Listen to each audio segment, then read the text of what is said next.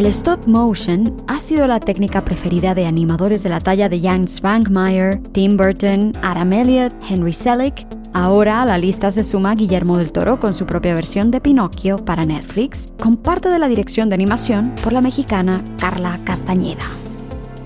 Carla Castañeda lleva a sus espaldas dos premios Ariel por sus cortometrajes Jacinta en 2008 y La Noria en 2012 y numerosos premios en festivales internacionales de cine. Trabajó para la editorial gallega Ocuo, adaptando cuentos infantiles a animaciones y actualmente lidera, junto a otros seis creadores y creadoras, el estudio de animación El Taller del Chucho en Guadalajara, México, impulsado por Guillermo del Toro. Su precioso trabajo ha llamado la atención del ganador del Oscar y actualmente desarrollan juntos el primer largometraje de ella bajo la producción del mismo del Toro. Hoy nos visita Carla para contarnos un poco sobre la magia de dar vida a sus personajes y sobre cómo ha sido la experiencia de trabajar en Pinocho.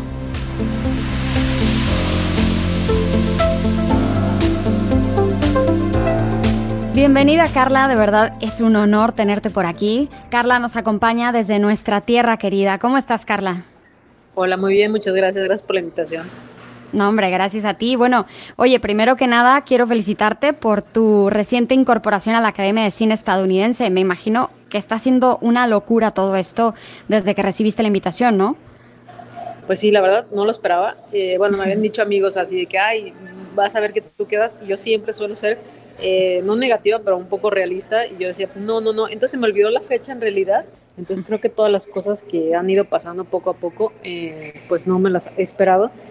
Creo que a veces también cuando no esperas o cuando no te generas tantas expectativas, pues es mejor, ¿no? Entonces eso es lo que ha pasado con la academia. La academia, pues que hace como dos semanas, me llegó un correo y fue muy, muy chistoso porque el correo estaba en, borrado, no, estaba en bandeja de en spam y de pronto me empezaron a llegar mensajes, ¿no? De que felicidades, felicidades, felicidades. Yo porque ya mandaron una captura de pantalla y me dijeron, es que saliste... Eh, ya aquí, ¿no? Entonces me llegan también, no, antes me, me, llegaban como, me querían entrevistar y yo decía, pero creo que no se puede, que no se puede hasta que no se publicado. Pero bueno, los que querían entrevistarme es porque ya sabían. Entonces fue todo un rollo para creérmela y, y, bueno, pues ya me la creo, ya, ya soy parte de, y pues es bien interesante porque pues solo estamos dos latinoamericanos, ¿no? Hugo Covarrubias, que tiene un corto que se llama Bestia, que de hecho estuvo nominado a los Ariles este año digo, a los Oscars, perdón, y pues yo, entonces se me hace pues súper interesante que ya, porque tampoco sabía muy bien qué era lo que tenía que hacer y me han ido explicando y pues bueno, tengo la posibilidad de ver las películas, eh, o la lista grande, que es bien interesante, y también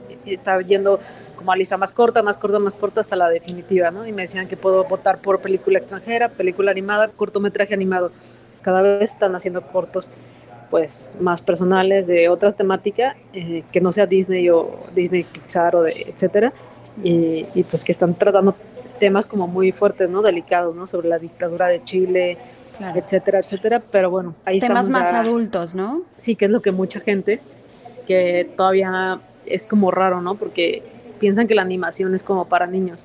O te dicen ay sí las caricaturas vamos a llevar a mis niños tú le dices no la animación es también para adultos hay un montón de de largometrajes, documentales y cortometrajes que realmente son la temática de adultos, ¿no? Mary and Max, también está Anomalisa, ¿no? Que son películas muy fuertes y pues, o sea, son para adultos, no son para niños. Persepolis también. Claro, exactamente. O, bueno, la animación de, de Alicia de Jans Wagmayer es ah, súper oscura, ¿no? Da, da miedillo, pero es muy bonita. Sí, de él y de los hermanos Quaid, ¿no? De hecho, los hermanos Quaid vinieron hace como cuatro años también acá al festival y son adorables.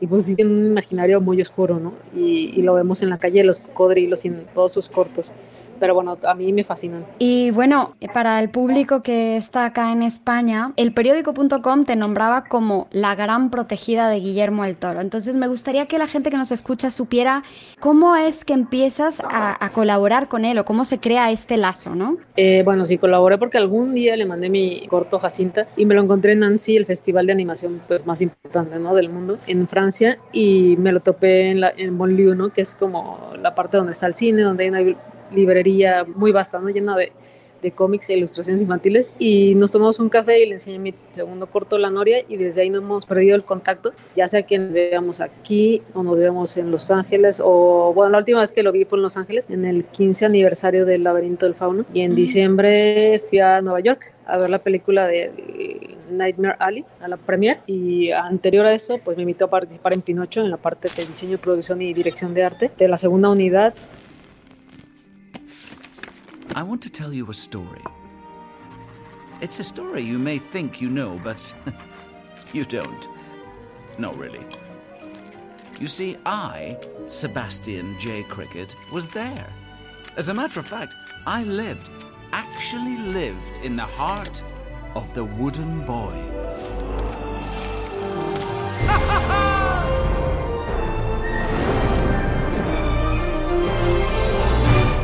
También anterior a eso empecé a escribir con él mi largometraje, entonces bueno, pues bien bonito escribir con él, porque siempre lo he dicho, no, pues es un gran ser humano, digo, lo que le admiro más es que pues es un gran ser humano.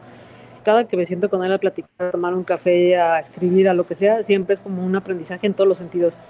Como te comentaba, como ser humano es una persona que tiene un corazón enorme y bueno, como creador o creativo es y también inmensamente interesante el mundo que tiene, ¿no? Siempre terminas, eh, bueno, yo termino aprendiendo de él y anotando todo lo que me va diciendo, ¿no? ¿Qué destacarías, perdón, de lo, de lo que has aprendido de él sobre la creación artística? De pronto él le digo, ¿cómo, no, ¿cómo sientes esto? ¿Cómo ves esto? Y me dice, solo hay una forma de, de que, de que lo veas o lo sientas ese observa, observa con detenimiento cada cosa. Entonces creo que pues en la parte de realización todo, pues es como saber, de hecho también lo aprendí eso en Pinocho, como ver que cada color tiene un significado, cada objeto tiene un significado, que cada movimiento tiene un significado, que cada eh, manera o forma de que se viste las personas o los puppets pues también tiene significado, ¿no? O sea, el hecho que se abroche un botón, el hecho que se abroche dos, el hecho que se abroche tres, hablan por el personaje, ¿no? También cómo camina, cómo mueve las manos, todo, todo tiene un significado y no se pone de gratis. Y creo que la animación a veces hay muchos cortos que se llenan de, de objetos o props y que no los necesitan, ¿no? Porque no están contando y aportando algo, algo a la historia. Creo que, por ejemplo, Pinocho o las películas de Guillermo siempre hay algo que te cuentan algo. Entonces, bueno, como común que yo le he dicho y que he visto es como el reloj el reloj y el tiempo, ¿no? En el espinazo, en el laberinto, en Cronos, en todas las películas de Guillermo siempre vemos un reloj y el tiempo. Creo que es un objeto o un prop, es algo que te va a narrar a la historia. No, es gratuito, no es de pastelazo, no es betún. ¿Dirías que esta versión es más oscura que, que, las versiones anteriores que se han hecho de Pinocho? Sí, sí, sí, es súper oscura. De hecho, lo, digo, lo bonito para nosotros los mexicanos es que nos tocó la parte más oscura, ¿no? Había dos unidades, una en Portland y otra aquí en Guadalajara. En el taller del Chucho, ¿verdad? sí, sí, sí, aquí un taller que se llama el taller del Chucho. Aquí se realizó la segunda unidad. Y bueno, a mí yo en teoría iba a estar yendo y viniendo, ¿no? Pero pues ya no se pudo por la pandemia y por el tema del COVID. Pero bueno, fue un gran aprendizaje estar trabajando de la mano del estudio Shadow Machine en Portland. Que bueno, hay, hay, hay, hay varios estudios, ya está Laika también, que hizo Coraline, Box Troll, pues todas esas películas. Entonces pues está, hay mucha industria de la animación stop motion ahí, ¿no? También están terminando el largometraje Henry Selick. Sí, sí, sí, está ahorita por allá. Entonces, bueno, Pinocho me deja un montón de, de enseñanza que creo que se puede aplicar ya pues en cualquier corto y en, la, en cualquier largo, ¿no? Totalmente. Hablábamos antes sobre esta, esto que tenemos en México y en Latinoamérica sobre el, realismo mágico y esto que, que es oscuridad, pero al, mismo tiempo que aporta luz, ¿no? Y que aporta esta esperanza y, y, yo me imagino que este Pinocho será 100% así, ¿no? Sí, claro, es una cosa impresionante. Bueno, Guillermo ya lo ha dicho, yo no puedo hablar mucho por él ni, ni por contrato Netflix, pero él lo ha dicho es una historia que está ubicada ¿no? en la Italia de Mussolini, entonces creo que es lo que vamos a ver y lo que pues siempre ha hecho, ¿no? nunca se ha traicionado en ese aspecto y también creo que son temas muy profundos que él, que él quiere contar eh, y son temas muy oscuros, ¿no? Como una, alguna vez le preguntaron a Guillermo, ¿por qué trabajas con Carla? Y dijo, ¿por qué ella no hace perritos ni, ni gatitos rosas? Y creo que eso tenemos en común eh, temas fuertes como la muerte, ¿no? Y temas como la, sí, la muerte, Juan Rulfo nos gusta. Yo creo que hay cosas ahí que nos encantan, como tú decías, el realismo mágico, pues lo que compartimos mucho. Siempre nos sentamos y hablamos sobre, sobre la literatura, ¿no? Sobre también igual allá en España, ¿no? Sobre Antonio Machado. A mí me gusta muchísimo, ¿no? Leer de Antonio Machado, de Libes y demás. Entonces creo que, ah, por ejemplo, así, digo, te voy a contar que mucha gente de pronto está involucrada en la animación, que hace, que ha tenido su carrera en, más artes plásticas y que sus referencias son como pintores. Y yo creo que de este lado mío, a mí lo que, yo estudié comunicación porque no había animación, no había la carrera de animación y digo, creo que a mí lo que más me gusta es la literatura. Entonces, hablando con Guillermo, creo que es lo que se puede aportar como más en mi obra, eh, más que la pintura, más que algo visual, creo que es la literatura. Claro, porque al fin y al cabo es que estás contando historias y a mí lo, lo que me gustaba que escuchaba en la entrevista que, me parece que fue en la que te hizo Anne-Marie Meyer para La Ventana Indiscreta, maravilloso también, ah, que, que, hablaban de esto, de, de, que al fin y al cabo trabajar en animación, especialmente en stop motion, no se trata solo de darle movimiento al, al personaje, sino que le estás dando vida, ¿no? Sí, sí, sí, cada personaje tiene, pues es como anima, alma, ¿no? Entonces yo creo que eso, ¿no? Animar por animar eh, o mover objetos por mover objetos, cualquiera puede moverlos, pero ya, no sé, entrar en el personaje y ver cómo va a caminar, o sea, ver qué te va a contar, ver, no sé, cómo parpadea, o sea, un parpadeo, ¿no? Cómo, cómo parpadea en cuatro cuadros, en cinco cuadros, en dos cuadros, pues te dice mucho del personaje. Estás escuchando Cápsulas de Morfina. No te olvides de darnos a seguir en cualquiera de las plataformas de podcast donde nos estés escuchando y en nuestras redes sociales. En Instagram estamos como arroba cápsulas de morfina-podcast, en Facebook como arroba cápsulas de morfina y en Twitter como arroba morfina cinema. Gracias por escucharnos, queridos capsuleros. Continuamos. Justo te quería preguntar sobre el parpadeo, eso lo, tenía ahí guardadísimo, porque dije, le voy a preguntar a Carla, aunque no sé si esto sea como preguntarle a un chef sobre un ingrediente secreto en una receta, pero ¿cómo haces que un ojo parpadee? O sea, es como, ¿se le agrega un pedacito de piel en cada corte o es un cartílago? ¿Cómo es? No, pues bueno, tienes el personaje, entonces depende del material que vayas a hacer el personaje, si es resina, si es plastilina, si es silicón, entonces bueno, vas creando, eh, en este caso pensemos que es como jacinta, que fue el material como más viejo que teníamos a la mano, es foam látex, entonces lo que se hacía es que hacíamos como párpados, ¿no? Como... Depende cómo quieres que parpadee rápido o lento, entonces pones eh, un párpado, vas poniendo un cuarto, después tomas otro, le quitas el párpado a un cuarto, lo pones a la mitad, lo moldeas, lo pones a la mitad, tomas foto y lo cierras. Entonces cuando cierras puedes dejarle tomar dos fotos, depende de cómo quieres que abra el ojo, ¿no? Si es rápido o no. Dejarlo ahí, entonces también abres y depende de cómo quieres abrir. Si lo abres eh, totalmente, le, le quitas el párpado o lo dejas a la mitad, a un cuarto y lo abres. Entonces, bueno, es la animación yo creo que es la, el arte de la paciencia también. 100%, porque es todo súper milimétrico, ¿no? Sí, y luego también hay otra técnica, por ejemplo, que es la pixilación, que es con actores, ¿no? Entonces también pasa que hemos trabajado con actores y de pronto se desesperan muchísimo, pero la, la, pixilación también es lo mismo, ¿no? Tienes que saber cómo, cómo tu cuerpo, ¿no? O sea, cómo tenerlo... Como posar para un cuadro, algo así. Como posar, pero dándole movimiento. Entonces creo que sí tienes que tener como actor o como actriz, tienes que tener mucha paciencia para que te puedan animar y pixilar. Porque sí hemos intentado de pronto y de pronto el actor es un poco, se mueve para un lado, se mueve para el otro.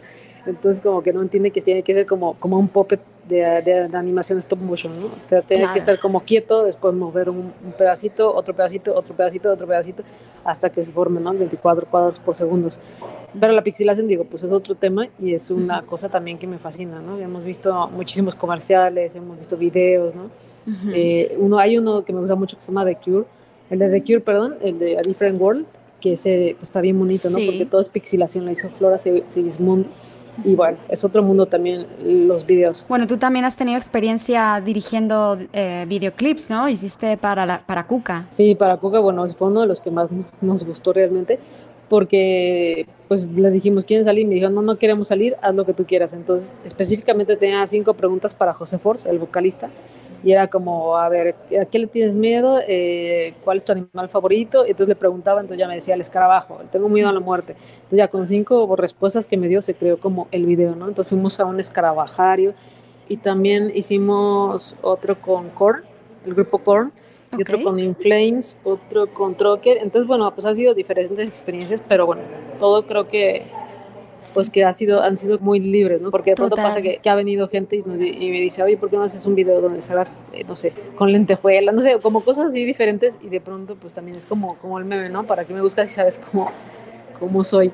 Entonces realmente pues es lo que me gusta, como más tendencia como al oscuro. Totalmente, sí, sí, vamos, yo te, entiendo y yo, yo tiendo hacia también, hacia la oscuridad, porque creo que eh, bueno, lo que hablábamos, ¿no? O sea, todo esto em, de la muerte, de la, de la ausencia, es algo que en nuestro país está muy latente, en nuestro día a día, nuestras costumbres, ¿no? Entonces yo creo que es algo que no tenemos miedo de hablar sobre ello y compartir nuestras experiencias, ¿no? Sí, no, no, no pasa, ¿eh? De hecho, sí es muy raro que yo también tengo amigas de, de Alemania otros países y, me dicen, ¿no? Que me dicen siempre, los mexicanos están locos y yo no, no pasa. Y también, bueno, creo que tiene que ver también, en mi, en mi, caso personal, la cercanía con los pueblos, ¿no? O sea, yo, pues mi papá es del Teúl de González Ortega, Zacatecas, y yo vivía ahí realmente la muerte como muy de cerca y también muy de cerca y de una manera quizá como un tanto amigable, porque es otra manera de, enterrar a la gente, ¿no? Vas a sus casas y, de pronto está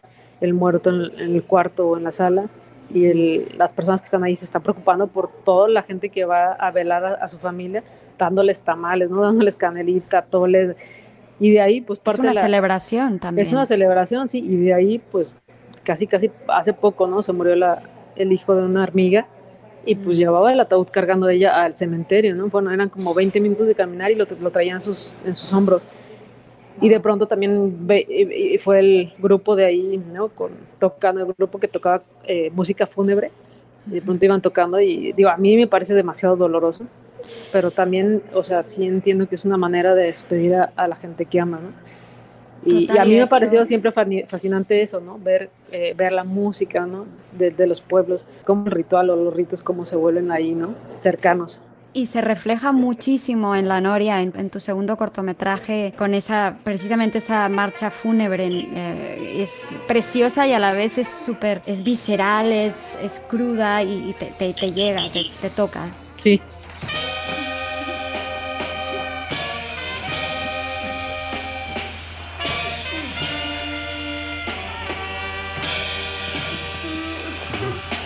Sí, pues de hecho, eh, sí, la Noria, como decía, bueno, Jacinta es muy mi abuela, que vivió casi 100 años, y la Noria pues también tiene que ver, ¿no? Con el pueblo, ¿no? Con la cercanía, ¿no? Y con las fotos post-mortem.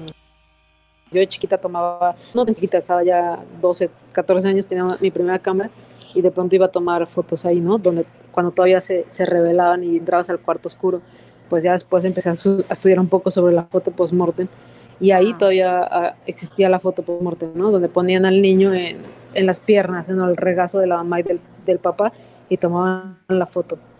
Wow, ¿y eso a día de hoy se sigue haciendo? Eh, algunos lo siguen haciendo. Lo que pasa es que el pueblo no ha crecido al revés. Yo creo que más bien la gente se, está allí, los hombres se van siempre. Es un, es un pueblo de inmigrantes, ¿no? Se van a, a, Estados Unidos y generalmente en ese pueblo pues lo que vemos son o ancianas o ancianos y, y, mujeres, mujeres con carriola. Entonces es un pueblo que hay mucha tela de donde cortar y yo cada que voy pues observo y observo y observo. De hecho, en mi largometraje, cuando es una anécdota muy chistosa, le dije a Guillermo, me dijo, Ay, ¿dónde quieres ir a escribir? Yo le dije, Ay, pues estaría bueno ir a Francia, ¿no? A París. Y me dice, no, no, no, tú te vas a tu pueblo. y sí, tuvo razón, la verdad. Es donde más pero siempre, cuando voy a escribir, pero sí me dijo eso y se me hizo muy chistoso, te vas a tu pueblo, porque de ahí vas a hacer como todo lo que, lo que hemos estado haciendo la estructura, vas a hacer la estructura, ya, bueno, la hicimos él y yo la estructura, entonces ya lo demás yo lo tenía que desarrollar. Me decía, quiero escucharte cómo escribes. Entonces, bueno, todo era como una prueba, ¿no? Entonces con Guillermo eh, trabajar es muy bueno porque aparte de, aparte es muy, tienes que llegar con él y te dice, ¿qué más? ¿Qué más? ¿Qué más? Entonces empiezas como a entender como la manera en que trabaja, entonces siempre tienes que dar más de lo que te pide pero yo creo que ni siquiera él te lo pide, más bien yo, yo por ejemplo empecé a desarrollar carpeta, empecé a desarrollar concept, empecé a desarrollar personajes, eh, pues es algo como que también nace, ¿no? Como que a la par de estar escribiendo, quieres también dibujar. ¿Y puedes contarnos un poco de la, de la trama de este proyecto de largometraje o, o, es más bien? Pues no puedo, pero, o sea, pero no puedo, pero es, es lo, lo, un poco lo de siempre, ¿no? Es como, no lo de siempre, sino es desde otra perspectiva totalmente diferente pero es como la muerte, la pérdida y la ausencia que ahí está, pero es como, es muy bonita la historia, a mí me gusta mucho y creo que pues es muy también Guillermo, ¿no? Cuando empezamos también a, a escribir, me dijo, yo tengo una historia que había hecho hace muchísimos años que se parece muchísimo a tu idea. Entonces yo le dije, hazla tú, y me dijo, no, hazla tú, hazla tú, hazla tú. Bueno, entonces yo creo que también me quería como probar, ¿no? Entonces en ese, en ese momento. Y total, bueno, le gustó mucho y yo creo que también él se involucra en proyectos que a él le, le apasionan. Eso sí, me queda claro. Bueno, produjo una animación de Jorge Gutiérrez, el libro de la, de la vida, The Book of Life. Sí. Y, y, bueno, ha producido a Bayona también, ¿no? Allá en España. Bayona también es uno de los directores que me gusta muchísimo.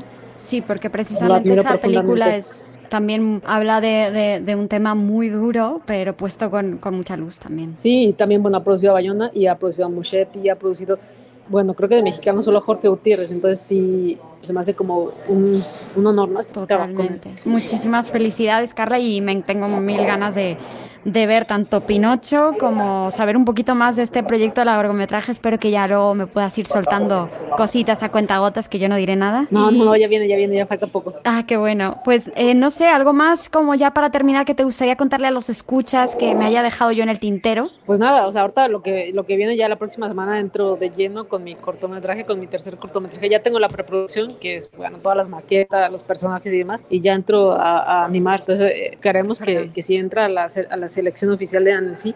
Estaremos el próximo año presentando el cortometraje y a lo mejor Pinocho, Guillermo y también algo de largo. Entonces creo que el próximo año viene muy movido.